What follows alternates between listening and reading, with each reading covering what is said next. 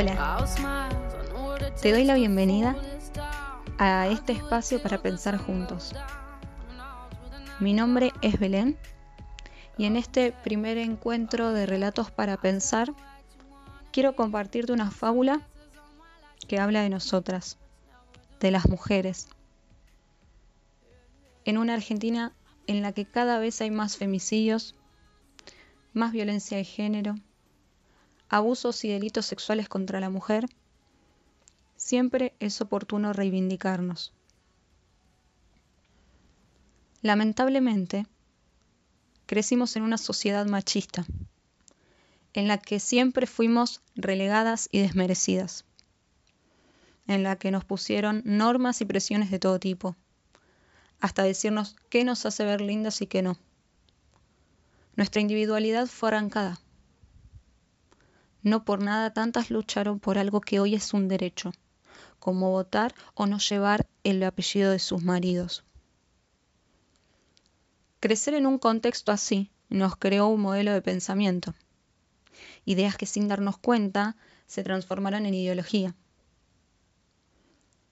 Así, ese modelo de pensamiento nos genera ciertas emociones, emociones que nada tienen que ver con la autoestima o con el amor propio esas emociones impulsan nuevos pensamientos negativos, y así estamos, como un ratón en una rueda, devaluándonos cada día, cada hora, cada minuto. Esta es la fábula del cuervo y el ave fénix, y dice así.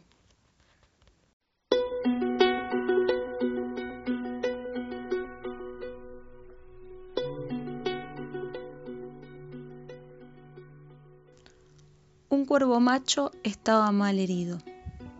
Una ave fénix hembra estaba sobrevolando la zona y lo vio. Lo cargó y lo llevó donde su familia fénix. Durante meses, la fénix cuidó del cuervo y le enseñó toda clase de cosas. Le dio una familia y un nido donde poder descansar. Y le mostró el sentido del esfuerzo, del madrugar de la lealtad y del entrenarse para poder volver a volar. Finalmente, el cuervo pudo remontar vuelo y ya no era un cuervo más, era uno mucho mejor. Pronto volvió a su nido de cuervos, aquellos que lo abandonaron mal herido una vez, y les mostró todo lo que aprendió con las aves fénix. Ahora el cuervo era el rey en el mundo de los cielos, reconocido por toda clase de pájaros. El cuervo ya no era el débil, era un distinguido. Y así fue como de pronto empezó a pasar al olvido aquello que bien parecía saber valorar. Y una vez que ya no necesitó más al ave fénix, dejó de apreciarla tanto como antes, haciendo de cuenta que era todo un éxito suyo. Mientras el cuervo estaba en reposo, la fénix había procurado conseguir el alimento para los dos y eso la había dejado tremendamente cansada. Es por eso que una tarde desparramada en el suelo terminó. El cuervo, sobrevolando, pasó y pudo reconocer a la distancia a aquella criatura que una vez a él lo salvó. Pero el cuervo, cuervo es y como toda ave de rapiña, finalmente afiló su pico y se posó con una mirada fría y lejana. Ella, que confiaba en él, la cena del cuervo fue, porque el cuervo no la necesitaba más y aún más procuró dominarla y desmerecerla con su mirada hasta que el sol cayó.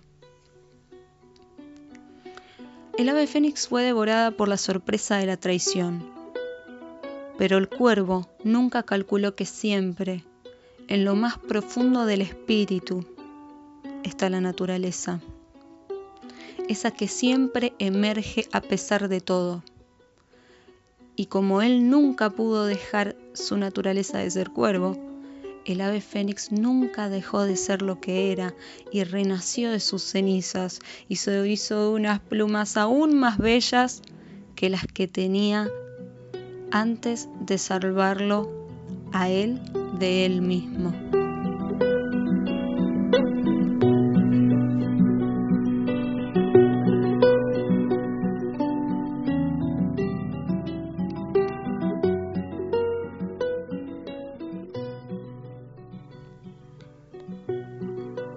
Han transitado el recorrido del ave fénix, teniendo vínculos con personas rotas, arreglándolas para luego no ser valoradas, cumpliendo roles que no les correspondían o tomando decisiones que el otro no hubiera tomado por ellas. Quizás sea momento de cuestionarnos en nuestro interior. Estoy convencida de que hasta la mujer más segura de sí misma se ha desmerecido alguna vez. Y digo desmerecido porque compramos eso que nos quieren vender. Porque si no fuera así, nos hubiéramos ido de al lado de esas personas mucho antes. Está claro que aún nos falta un largo camino por recorrer hasta llegar a un oasis en el que descansar. Y por eso aquí me centro en lo que falta en nuestro corazón. El amor propio la autovaloración y el entender que si acepto que quien esté al lado mío no me valore, es porque yo no me valoro. Sé que esta historia puede representar el sentir de muchas personas, no solo de mujeres, porque muchos son los que luchan contra su propia percepción. Muchos han pasado el estar en relaciones en las que no han sido valorados. Sé que esto no es exclusivamente algo que afecta a la mujer, es algo propio de la humanidad. Lo bueno y lo malo son algo humano, como muchas otras cosas. Pero este relato lo escribí en su momento y contaba esta historia con estos personajes y no quise modificarlo. No se trata de estigmatizar al hombre ni de asumir que todos desvalorizan a la mujer. Se trata de darle por una vez el protagonismo a las mujeres y que bien merecido lo tienen. Sin embargo, soy muy consciente y quiero que quede muy claro que aquí reivindico el amor propio, el ser valorado por quienes nos rodean.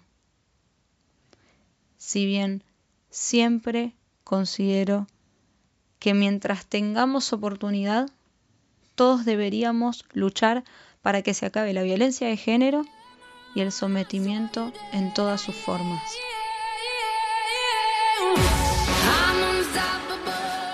Espero que hayas disfrutado de este espacio. Espero encontrarte en otra emisión de Relatos para Pensar. En mi perfil vas a poder encontrar mis redes sociales para que me sigas, para que me escribas, Espero tus mensajes. Cuídate y quérete mucho. Y hasta la próxima.